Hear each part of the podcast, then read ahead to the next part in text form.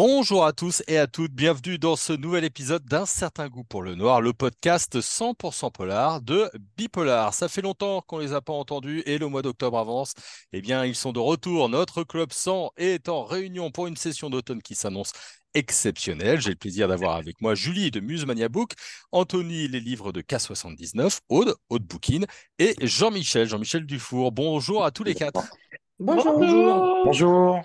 Alors aujourd'hui, euh, on a une petite session un peu euh, exceptionnelle parce qu'il y a eu pas mal euh, de nouvelles d'adaptations ces derniers temps. Alors c'est connu, mais il y a notamment une nouvelle qui nous a un petit peu interpellé, c'est l'adaptation de Citoyens clandestins de DOA pour Arte. Et puis en discutant, je me disais, et si nos chroniqueurs émérites avaient un livre qu'ils aimeraient bien voir sur grand ou sur petit écran, en film ou en série, lequel ce serait et éventuellement avec quels acteurs. Allez, on fait un casting euh, exceptionnel. On a tous les sous euh, devant nous.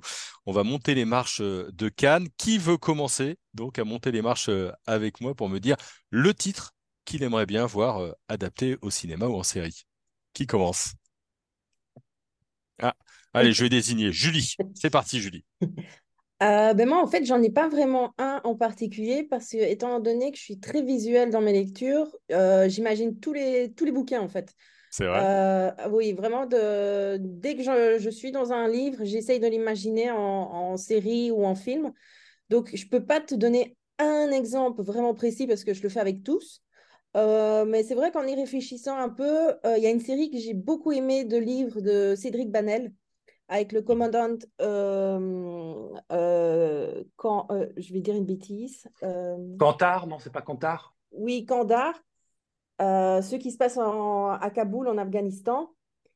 et donc sorti chez, chez Robert Laffont et aux éditions Point. Là, c'est vraiment très visuel et je ne sais pas pourquoi ce personnage de, de, de policier, voilà, celui-là a, vraiment plus, m'a plus marqué. Mais comme je le fais vraiment, vraiment, mais avec tout, tout ce que, que je lis, que ce soit même des polars ou pas forcément, que ce soit de la, de la littérature contemporaine, voilà, euh, peut-être alors si je devais aussi choisir plus un, genre, ça serait peut-être plus en, pour les romans d'anticipation, euh, et tout ça parce que, étant donné que je suis très fan, ben, euh, il y a un moment où euh, j'ai un peu tout vu. Et donc, voilà, ça serait pour avoir quelque chose à se mettre sous la dent. Mais voilà, en ayant réfléchi, c'est vraiment peut-être à la, série de, de, Cédric Banel. Ah bah, tu nous entraînes à, Kaboul. J'ai retrouvé le nom. Il s'appelle Oussama Kandar. C'est le chef de la brigade criminelle de, de, de, Kaboul. Anthony, tu nous emmènerais où, toi? Alors Moi, je vais être un très très mauvais client pour une fois. Pour une fois, c'est moi. Je vais être un très très mauvais client parce que je suis Enfin, je ne suis pas un grand fan des adaptations. Je, pour ma part, jusqu'à présent, j'ai jamais trouvé une adaptation qui était à la hauteur d'un livre. Euh, alors, pour être plus précis, non. Qui, j'ai trouvé aucune adaptation qui était à la hauteur d'un bon livre. Hmm. J'ai trouvé des adaptations qui étaient bonnes, des fois meilleures que le livre, mais c'est parce que le livre n'était pas bon. Donc ça, c'est encore autre chose. Donc j'ai bien sûr énormément, de mal pour choisir un livre, parce que si euh, s'il devait être adapté, bah, il faudrait qu'il soit mauvais au départ. Donc, euh, enfin, bien adapté, je veux dire, parce qu'adapté, ils en adaptent, ils adaptent tout. Alors après, euh, peut-être imaginer des choses quand ils prennent juste une ambiance ou juste une idée de départ et qu'après ils créent à ce moment-là un film ou une série dessus. Là, des fois, ça marche, ça peut fonctionner si vraiment on, s'éloigne du livre, mais quand on essaye vraiment d'adapter un livre, bah, il manque forcément bah, soit, soit les personnages, euh, soit euh, les émotions, soit euh, le scénario, parce que des fois, ils changent l'histoire aussi. Moi, je suis à, chaque fois déçu. Je, je, les regarde régulièrement, les adaptations, et à chaque fois.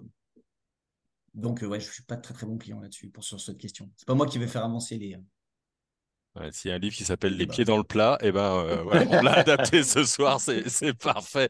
Aude, tu, tu, tu, as fait des gros yeux euh, à, Anthony. C'est pas la première fois, ce sera pas la dernière. C'est clair. Bah, euh, sur le, sur le, le, problème des adaptations, c'est vrai que parfois on lit le livre et on est, on est déçu, mais moi j'ai quand même eu des adaptations que j'ai bien aimées. Maintenant, sur les, sur les livres que j'ai lus récemment, euh, moi j'en ai vraiment beaucoup que j'aimerais voir au cinéma, quoi, ou en série. Ah. Alors en série, j'en ai deux particulièrement. Il y a Conte de fées, évidemment. Si ça ne devient pas une série, ben, euh, je ne sais pas ce qui se passe. Hein, ils sont tous en grève. Stephen King, en général, euh, Alors, je sais, parfois, c'est parfois c'est pas très bon. Mais moi, j'ai regardé l'autre jour l'adaptation du Le téléphone de Monsieur Harrigan, Oui. qui a été adapté, que j'ai trouvé mais vraiment génial. J'ai adoré. Mais t'as vu lu l'original ou pas? Bien sûr, chef. Pour qui me prenez-vous?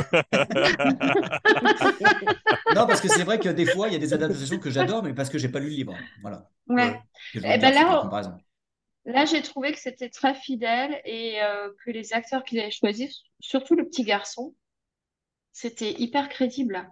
Donc, euh, Conte de fées, euh, c'est vraiment euh, le, le livre où je me dis, en série, ça peut donner quelque chose de sympa avec un bon réalisateur, parce que parfois, euh, il y a des gens qui s'emparent des livres de Stephen King. Honnêtement, il ferait mieux de rester couché, mais bon. Ensuite, il y a euh, Ceux qui enfouis de Julien Freux. Pareil. Ah oui. Je l'ai pas encore lu celui-là, je l'ai, mais je l'ai pas lu. Hum, Il y aurait de quoi, il y aurait de quoi faire, d'étoffer. Il- Je vois bien une série en six, en six épisodes, ça pourrait être pas mal, quoi. Et en, en livre, alors bon, j'ai fait des tops. Hein, euh, euh, Nos âmes au diable, des Camus. Voilà, c'est Franchement. impossible à adapter ça, tu peux pas le mettre. Mais bien sûr que si, c'est sûr. mais non. Je vais pas, je vais pas Ça va être interdit aux moins de coller. 21 ans, tu- personne qui va y aller. Quoi. Euh, les, les, les, les- certains livres de par exemple. Ouais. Euh, Ouais, plus, oui. Voilà.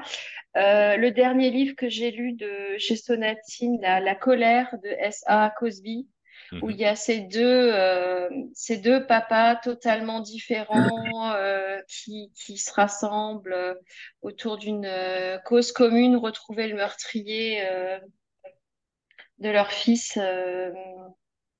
ça, c'était, il y avait beaucoup de rythme dans ce, dans, dans ce livre, beaucoup de choses à dire sur l'Amérique aussi, montrer comment les, les différences euh, peuvent s'effacer quand on a une, une cause commune. Ça, ça pourrait être pas mal, ça, en, en, en film. J'irai tuer pour vous de Lo- Lovenbruck. Ouais. Ah ouais, franchement, ça Ouais, ferait un super film. Et alors, et- et C'est pas marrant, Anthony. hein. Tu- non, mais non, ce qui est bien, c'est que moi, j'avais pas d'exemple et toi, t'en as deux. C'est bon, ça, ça compense. Ah oui. Alors, le mec, à la, mec à la moitié, là. hein. Oui, c'est ça. Ah ben, je peux- oui, c'est vrai, Jean-Michel, je suis qu'à la moitié. hein. Moi, j'ai fait, moi, j'ai fait mes, mes devoirs. hein.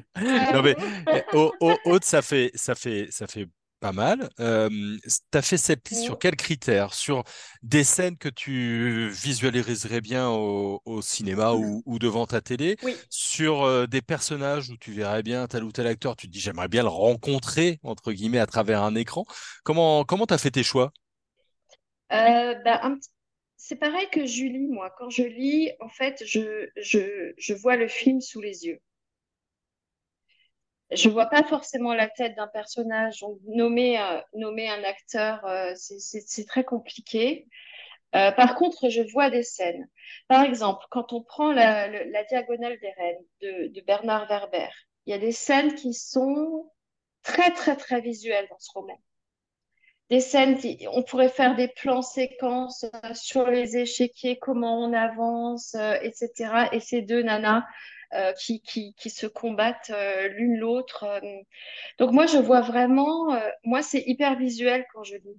Et c'est ça qui fait aussi que, du coup, le bouquin, pour moi, est réussi parce que euh, quand j'écris dans une chronique que c'est très cinématographique, c'est que vraiment, je l'ai vu, quoi, D'accord. en, en lisant. Et, et dans ce que tu citais, il y avait quand même des touches de fantastique. Donc ça veut dire que ça aussi, ces ambiances-là. Ouais. Ouais. Ouais. Ben, ça aussi, j'aime bien parce que euh, dans le livre dont je vais vous parler tout à l'heure, c'est pareil, c'est un roman d'anticipation. Euh, alors, il n'y a pas de touche de fantastique dans celui-là, mais quoique, comme c'est de l'anticipation, on pourrait presque déborder un petit peu. Mais oui, le fantastique, en fait, ça, ça permet, euh, ça peut permettre une double temporalité. Par exemple, dans Conte de fées, on pourrait très bien imaginer une série à double temporalité. Hmm. Au lieu de suivre l'axe linéaire euh, de Stephen King, faire des plans de, de, de, de euh, j'ai plus son nom euh, au gamin avec le, le- Charlie. le- Charlie, avec le vieillard et ensuite euh, le, le- la découverte euh, du, du- de la cabane où on entre dans ce monde euh, un peu magique, etc. Et, et avancer comme ça en, en, en parallèle. Je, je- je crois qu'on n'a pas besoin de trouver un réalisateur ou une réalisatrice. On a notre réalisatrice, on est d'accord? En tout cas, il y a, il y a plein d'idées. Jean-Michel, est-ce que toi, il y a un livre euh, que tu verrais bien euh, adapter? Ouais, je vais rester plus concis, sinon on en a pour deux heures. Euh, donc Merci, effectivement, ouais. euh, bah, je dirais- non, je dirais que moi c'est plutôt, j'aurais plutôt une série euh, euh, qui que je verrais bien. Effectivement, c'est la série de cet auteur suédois au nom imprononçable qui a fait 1793, 94, 95, qui sont vraiment des polars historiques que j'adore euh, parce qu'ils sont d'un réalisme foudroyant. Et, sincèrement, je confierais plutôt la mise en scène à nos amis euh, euh, nordiques, parce que c'est vrai que dans les séries euh, un peu glaçantes, historiques, je trouve qu'ils sont vraiment très forts ces dernières années, notamment les séries qui passent sur Arte. Je trouve qu'ils sont très forts versus ce qu'on fait en France. Sincèrement, c'est quand même pas terrible. Les séries françaises, je serais incapable d'en sortir une qui, m'a vraiment ému ces dernières années. Donc, euh, cette série, vraiment, euh, je pense que ça serait vraiment super intéressant parce que c'est à la fois le côté historique qui nous replonge dans vraiment quelque chose de très réaliste euh, de cette Suède, de Stockholm, de ces, de ces villes en devenir, de ces laissés pour compte. Alors, je pense qu'il y aurait un gros travail de mise en scène parce que c'est pas toujours évident d'arriver à rendre, euh, je dirais, le- les choses qui sont vraiment crues parce que dans les bouquins de cet auteur, euh, je crois qu'il n'y va pas par quatre chemins. Euh, ce qui doit être dit est dit, ce qui doit être montré quelque part avec son à travers d'écriture est montré. Et donc, je pense qu'il ne faut pas qu'il y ait de, censure. Il faut que le metteur en scène puisse vraiment aller jusqu'au fond des choses pour vraiment rendre, si, bah, c'est encore, si c'est possible, cette, euh, ce réalisme qu'on retrouve et qui fait l'intérêt, je pense, de, ce- de ces polars historiques euh, de l'auteur suédois. Ouais, super. Et tu parles de séries, et tout à l'heure, Aude, pareil, tu faisais le, le distinguo entre séries et films. Alors, question pour euh, vous trois avec Julie, on, on exclut Anthony pour le, pour l'instant. Euh, comment se fait le choix entre, dans votre esprit, hein, quand vous vous projetez entre film et série? Bah, disons qu'après, après, dans le roman, on sait bien qu'on a des one-shots. Et donc, euh, le one-shot égale peut-être plus pour moi. euh, Je pense notamment au dernier Olivier Ball, qui est sorti cette année, en 2023. Là, je le verrais plutôt en film. Alors que, des, des- enfin, euh, par exemple, ces bouquins qui se suivent tous les ans, ça donne typiquement, je dirais, le, le- la trame d'une série qui se suit sur plusieurs années.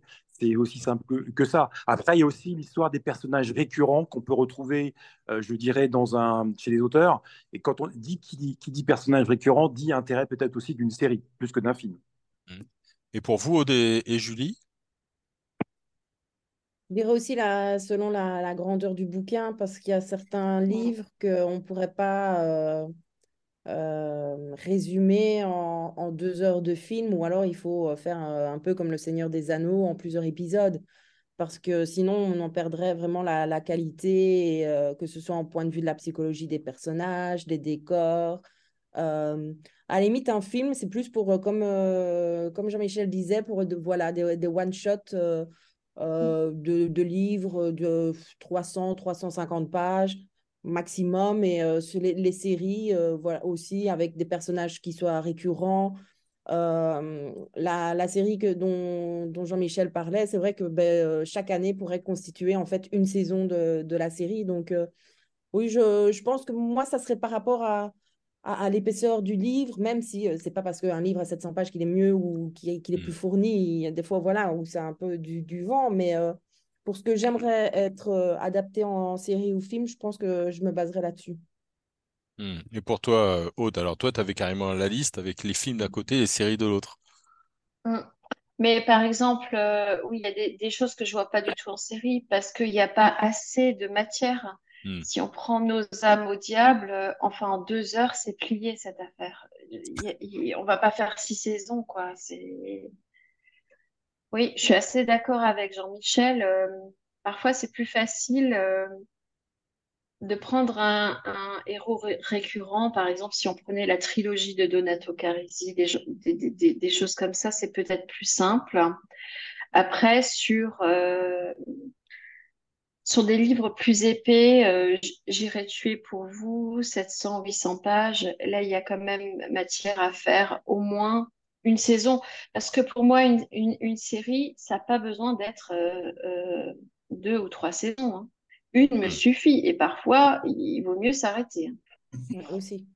c'est vrai qu'il y, a le phénomène des mini-séries en quatre, euh, en quatre ou six épisodes qui est, qui, est quand même assez intéressant. quoi. Mm, ouais. Pas toujours besoin de, de, de plus. Voilà, si vous êtes producteur ou productrice et que vous cherchez des idées, vous avez compris. Hein, euh, je vous filerai le mail du, Club 100. On, a largement des idées. On fera un prix. on fera un prix, ouais. Exactement.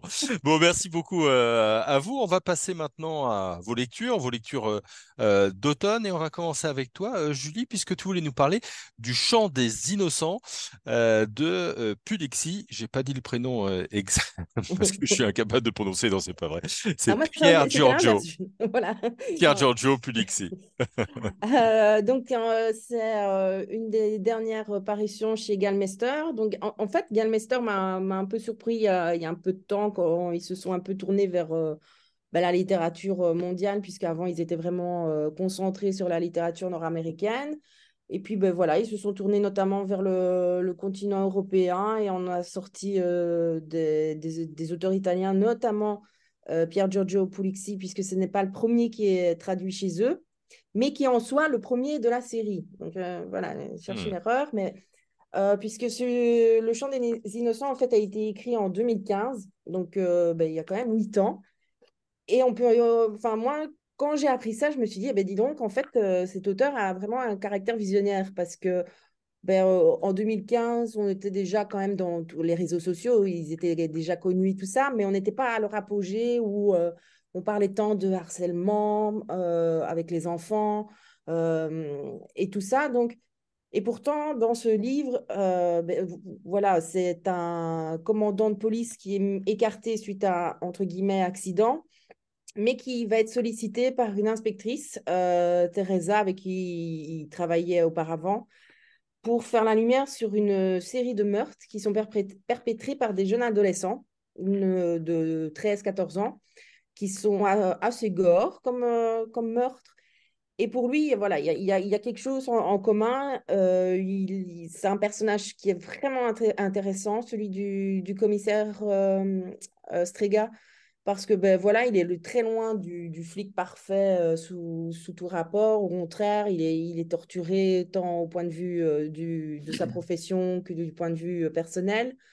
J'ai vraiment apprécié la façon dont, dont l'auteur a de, voilà, de le faire évoluer sur, sur cette enfin, sur, en soi cette première enquête, parce que ce personnage revient, revient en fait après dans deux autres qui ont déjà été publiés chez Galmester, euh, que je ne dise pas de bêtises, c'était Le Chant des Innocents et euh, donc celui-ci de 2015. Et ensuite viendra L'île des âmes et L'illusion du mal, où ce personnage de Srega reviendra. Je ne les ai pas encore lus, mais en fait, il me tarde de les découvrir parce que voilà, tant que je l'ai bien en, tête, je voudrais voir justement s'il a poursuivi cette évolution dans, dans ses autres livres.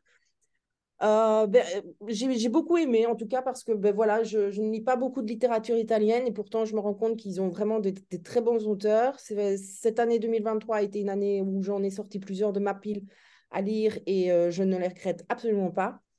Et donc, si vous voulez, voilà, un, page Turner qui se lit à la fois vite, mais dont on veut savourer chaque instant, euh, parce que les, chapitres sont très courts. le suspense, il est maintenu jusqu'à la fin voilà, je, vous conseille euh, vivement. Donc, c'est Le chant des innocents de Pierre Giorgio Pulixi. Ok, et eh ben ça nous fait bien envie en tout cas. Moi, je, mais euh, comme d'habitude, à chaque fois que je vous écoute, je rajoute des, je rajoute sur ma petite liste en disant tiens, celui-là je l'ai pas lu. Je, je, le ferai avec plaisir. Anthony, toi, tu avais un, un, roman qui s'appelle Le Petit Mec, hein, qui va euh, nous emmener un petit peu ailleurs, d'Arthur Roger. Voilà, c'est ça. Alors Arthur Roger, moi je l'avais découvert euh, l'année passée. C'est un tout nouvel auteur. Euh, et il avait démarré, c'était le premier livre d'une d'une nouvelle maison d'édition qui s'appelle les Éditions du Gros Caillou. C'est une maison d'édition euh, lyonnaise. Et puis moi, étant originaire d'un petit peu de la région par là-bas, donc je m'y suis intéressé. Et c'est là que j'ai découvert son premier livre. Et j'avais beaucoup aimé. Et donc là, cette année, il revenait avec un nouveau. Donc j'ai essayé de voir s'il si, avait confirmé. Et en fait, j'ai retrouvé tout ce que j'avais aimé dans le, dans le précédent, en fait, dans celui-ci. Alors l'histoire, c'est c'est un homme qui s'appelle Olivier Rosier. c'est un chef d'entreprise et pour éviter d'être en faillite, il va accepter de travailler pour un homme assez louche, assez puissant aussi. pour lui, il, doit transporter une mallette d'un point A à un point B. Donc, il ne sait pas ce qu'il y a dedans, bien sûr. Et, et puis, ben, bien sûr aussi, ça ne se passe pas comme prévu. Il va se faire voler la mallette. Il ne sait pas par qui, mais il va se faire voler la mallette. Et là, le commanditaire, bah, qui est vraiment pas un tendre, il va se mettre à sa poursuite, le menacer et surtout menacer sa famille. et donc là, ben, d'un chapitre à l'autre, on, va suivre tous les protagonistes de cette histoire. Donc d'abord le héros et ensuite tous les autres personnages, ce qui va nous créer le tableau complet. et donc après, là, on est parti dans une course-poursuite. on ressent toute la pression qui est mise sur les épaules du héros. on est embarqué à ses côtés. C'est en fait le genre de polar qui, qui va à 100 à l'heure. Euh, on tourne les pages euh, sans s'arrêter. La tension, elle monte petit à petit. Euh, on sent que le piège se referme autour de lui. Enfin, on est, on est vraiment à ses côtés et on, stresse à ses côtés. une fois qu'on a commencé, bah, en fait, on peut plus s'arrêter. donc, comme je disais, c'est une course-poursuite avec plein, plein de rebondissements. Donc, en région lyonnaise, là où est originaire l'auteur.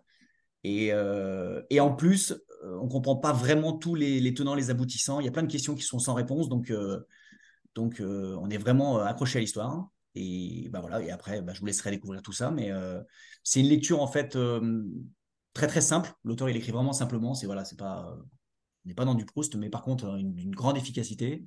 Ça fait, je crois, 200 230 pages, 250 pages. Et vraiment, c'est une, une belle réussite. Voilà. Et puis Arthur Roger, c'est à mon avis un auteur à suivre dans le, dans le futur et je, vais faire la promo du podcast puisque nous l'avons interviewé, Arthur Roger. Ah. Alors pas pour celui-là, euh, pour euh, donc son, premier roman qui s'appelait Le Dernier Jour. Et puis on avait fait une découverte de la maison d'édition du, Gros Caillou, euh, qui est donc sur les pentes de la, Croix-Rousse à Lyon. On, va passer à toi, Aude, avec Upgrade de Black mm Alors là, on va passer l'Atlantique, hop, en direct, et on va parler ADN et modification d'ADN. Qu'est-ce que c'est que cette histoire? C'est encore chez Gallmeister. Euh, c'est un thriller scientifique d'anticipation. Donc autant dire que ça sort, m'a vraiment sorti de la zone de confort. Euh, on est dans un futur euh, assez proche.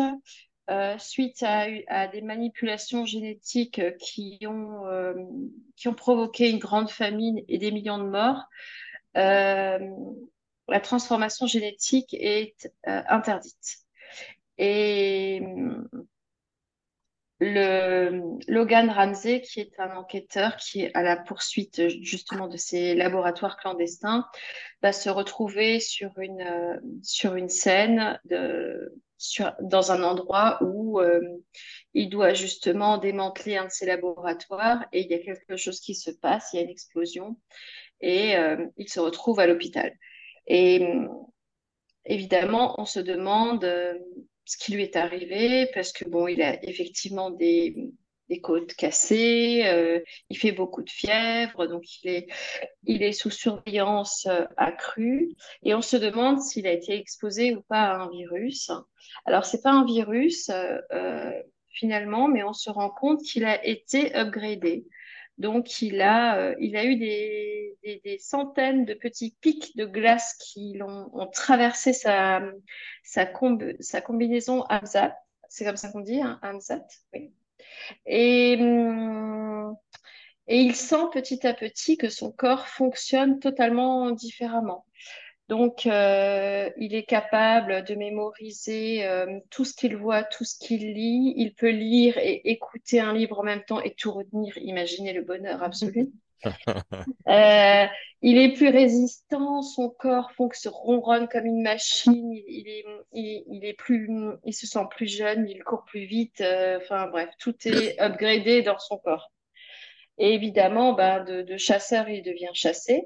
Donc, c'est très, très rythmé, c'est écrit à l'américaine. Euh, encore une fois, voilà, c'est très visuel. Hein. On en ferait très, très vite un film parce que, facilement un film parce que c'est, c'est hyper, euh, oui, ça va très, l'action va très, très vite. Il y a évidemment des courses-poursuites, il y a évidemment, euh, il y a évidemment plein de questionnements sur pourquoi lui, Qu'en est-il de son est-ce que son corps va encore évoluer ou est-ce qu'au contraire, il va euh, retourner à son état normal? Et en fait, là où c'est assez bien fait, c'est que le lecteur, euh, en tout cas moi, je l'ai presque envié, ce gars. Je me suis dit, c'est génial. Il mémorise tout, il apprend des langues, il fait des tas de trucs, c'est top. Sauf que, eh ben, évidemment, à un moment donné, ça tourne un petit peu, euh, ça va un peu dans une autre direction. Et mm, il se retrouve, euh, même s'il devient la meilleure version de lui-même, euh, il se rend compte qu'il y a quelque chose dans, dans son corps qu'il arrive à faire et qu'il ne devrait pas être capable de faire parce que cette chose précise que je ne vais pas vous révéler euh, change son humanité complètement. Et donc, il se pose plein de questions par rapport à ça et il essaye de, bah, d'inverser la tendance et de voir comment il va pouvoir faire pour, euh, euh, bah, pour pas euh, se, pour pas laisser cette partie-là gouverner donc son corps à lui et à défaut toute la planète. Et donc c'est très très, il y a un beau message à la fin, parce que c'est pas seulement un bouquin d'action, c'est pas seulement un, un, thriller d'anticipation. Il y a un très beau message à la fin euh, sur ce que c'est que notre humanité, sur euh, voilà ce qui fait de nous en fait euh, des, des, des, des, hommes de cette terre. Hein. Et la fin est très très réussie, je trouve. Donc vraiment, je recommande. Ah, je sais pas vous, moi je suis hypé. Hein. Là aussi, j'ai envie, hein. j'ai envie de savoir. Ah qu'est-ce qui peut faire qu'on a une capacité qui fait douter de son efficacité, enfin de son humanité? Ouais, C'est euh, mystère. J'ai pas des réponses, mais j'ai rien de sérieux. Bon. Faire le café le matin, ça, ça m'arrangerait. Enfin bref, c'est un, autre, euh, un autre problème. Jean-Michel, je te, je te, passe le, le bâton de parole pour le dernier livre qui s'appelle Comme si nous étions des fantômes de Philippe Gray. Oui, alors c'est son premier, euh, c'est son premier roman euh, sous ce pseudonyme, pseudonyme parce qu'il a écrit d'autres bouquins. Un type qui a une, tête bien faite puisqu'il sort de Cambridge. Euh, une petite anecdote, bien entendu. Alors, ce qui est super intéressant de ce, bouquin, c'est qu'il nous replonge en fait après guerre, après, la Première Guerre mondiale en 1919. Euh, donc, euh, on suit trois personnages principaux. Euh, le premier personnage, en fait, c'est Amy. Amy, en fait, c'est une jeune fille issue de la, noblesse anglaise. Et en fait, elle, a, elle, a, rencontré pendant la guerre un, je dirais, un, jeune homme euh, qui fait de la musique, prof de musique, etc. Elle, elle est euh, profondément euh, tombée amoureuse. Et en fait, son objectif, eh, eh bien, c'était de le retrouver. Il est parti à la guerre, comme beaucoup, je dirais, des jeunes de, l'époque.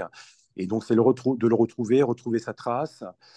Euh, évidemment euh, de préférence vivant, mais même s'il est mort, au moins pouvoir euh, l'enterrer proprement, etc., etc. Donc on la suit en fait dans le bourbier, parce qu'en 1919, faut pas croire qu'effectivement tout était tout était propre, etc. Il y avait des milliers, des centaines de milliers de corps qui jonchaient effectivement le, nord de la France, puisque là ça se passe en Picardie, pour qui tu veux près les événements. Le deuxième personnage qu'on suit, c'est le capitaine Mackenzie, qui en fait, euh, lui, euh, a un travail un petit peu macabre, puisqu'en fait, son équipe, euh, composée de Britanniques et de Chinois, est là pour retrouver les corps, les identifier et les expédier en Angleterre donc, euh, on imagine un peu la, difficulté, euh, parce qu'en fait, les corps euh, bah, sont démembrés pour la plupart, sont méconnaissables. Et donc, il faut avoir les, nerfs très, bien accrochés. La preuve, c'est qu'il y, en a plusieurs qui ont pété un câble dans son équipe, qui se retrouvent à l'hôpital, qui ont des problèmes psychiatriques. Donc, c'est très compliqué. Et le troisième personnage qu'on va découvrir, c'est ce qu'on appelle un prévôt. Un prévôt, en fait, c'est un général, en l'occurrence, Westbrook, son job, lui, c'est d'essayer de trouver les déserteurs de trouver les déserteurs. Mais en fait, son vrai rôle dans, dans, ce, dans ce, roman, c'est en fait, il est chargé par le ministère de la Guerre à Londres de, de, de, de débusquer la vérité sous un crime, un crime qui a eu lieu justement sur l'ancien champ de bataille. En fait, 13, 13 Chinois ont été exécutés, il n'y a pas d'autre mot. Euh, exécuté. Et donc, son rôle à lui, ça va être d'essayer de, de savoir bah, qu'est-ce qui s'est passé. On soupçonne un officier anglais euh, parce qu'ils ont vraiment exécuté, mais euh, c'est une vraie, une vraie barbarie, quoi, en fait. Hein. Donc, on voit bien, en fait, que, à travers ces trois personnages, on a à la fois une histoire d'amour, mais qui se passe donc en 1919, et donc c'est d'un réalisme glaçant, je ne peux pas dire autrement. Autrement, à la fois, effectivement, elle a le cœur bien accroché. Euh, Mackenzie qui va l'aider autant que faire se peut et dans sa mission qui est vraiment pas simple et euh, le général de son côté sachant que il y a un intrus, je ne dirai pas le nom, il y a un intrus euh, qui joue un, en fait un, double rôle. Et, donc, ce qui est intéressant dans ce bouquin, pour essayer de vous le résumer, euh, c'est ce réalisme. J'en ai parlé tout à l'heure dans un autre, la série 1993, 94, 95. C'est pareil, on retrouve dans cet auteur euh, anglais déjà, c'est hyper fouillé. Il y a des éléments qui, sont vraiment, qui se sont vraiment passés. Donc, on se replonge dans ces moments-là très difficiles. Et c'est d'un réalisme alors, c'est difficile. Il y a des passages qui sont très, très difficiles parce que, bon, évidemment, euh, euh, si on veut être réaliste à un moment donné, on ne peut pas passer, euh, euh dirais, sous des, éléments qui. voilà, je, parlais tout à l'heure de, dizaines de milliers de corps qui sont là sur ces champs de bataille. Les Français poussent les Anglais pour dire, grosso modo, débarrassez-nous de ces corps parce que nous, on veut reprendre le terrain. donc, c'est c'est passionnant, franchement, c'est passionnant, c'est difficile et, ce que j'ai encore une fois, j'ai beaucoup aimé, j'ai beaucoup appris de choses aussi. Je vais peut-être terminer là-dessus. C'est qu'en plus, ce qui est intéressant aussi dans ce genre de bouquin, c'est qu'on apprend des choses. On apprend des choses. Euh, les Chinois, euh, qu'est-ce qu'ils faisaient là? Euh, bah, Ils ont été embauchés par l'armée britannique pour ce sale boulot. on va découvrir plein, plein de choses dans ce bouquin qui fait, je sais 300, 350 pages et franchement qu'on ne va, qu'on va pas lâcher pendant. Euh, euh, mais moi, je l'ai lu en quelques jours. Hein. J'ai eu du mal à lâcher le, lâcher le morceau. Passionnant. Eh ben, nous sommes, euh, nous sommes tous et toutes sans voix. S'appelle donc comme des, si nous étions des fantômes de Philippe Gray. C'est chez Sonatine et c'est donc un, un auteur qu'on va suivre hein, parce que c'est son premier roman. Vu le, les louanges que tu lui as tressées, on, on va y aller. Merci beaucoup à tous les quatre. Merci. Avec plaisir. Merci. Merci. à vous de nous avoir euh, écoutés pour euh, cette émission spéciale euh, Club 100 d'octobre. On se retrouvera évidemment pour un nouveau Club 100 en novembre avec encore plein d'idées de lecture et une thématique loufoque que je vous prépare dès que je l'aurai trouvé. Et on va se retrouver très vite pour un nouvel épisode d'un certain goût pour le noir, votre podcast 100% polar. Et puis on a plein d'articles aussi sur bipolar.fr. Merci à tous et toutes et bonne soirée. Bonne soirée. Bonne soirée.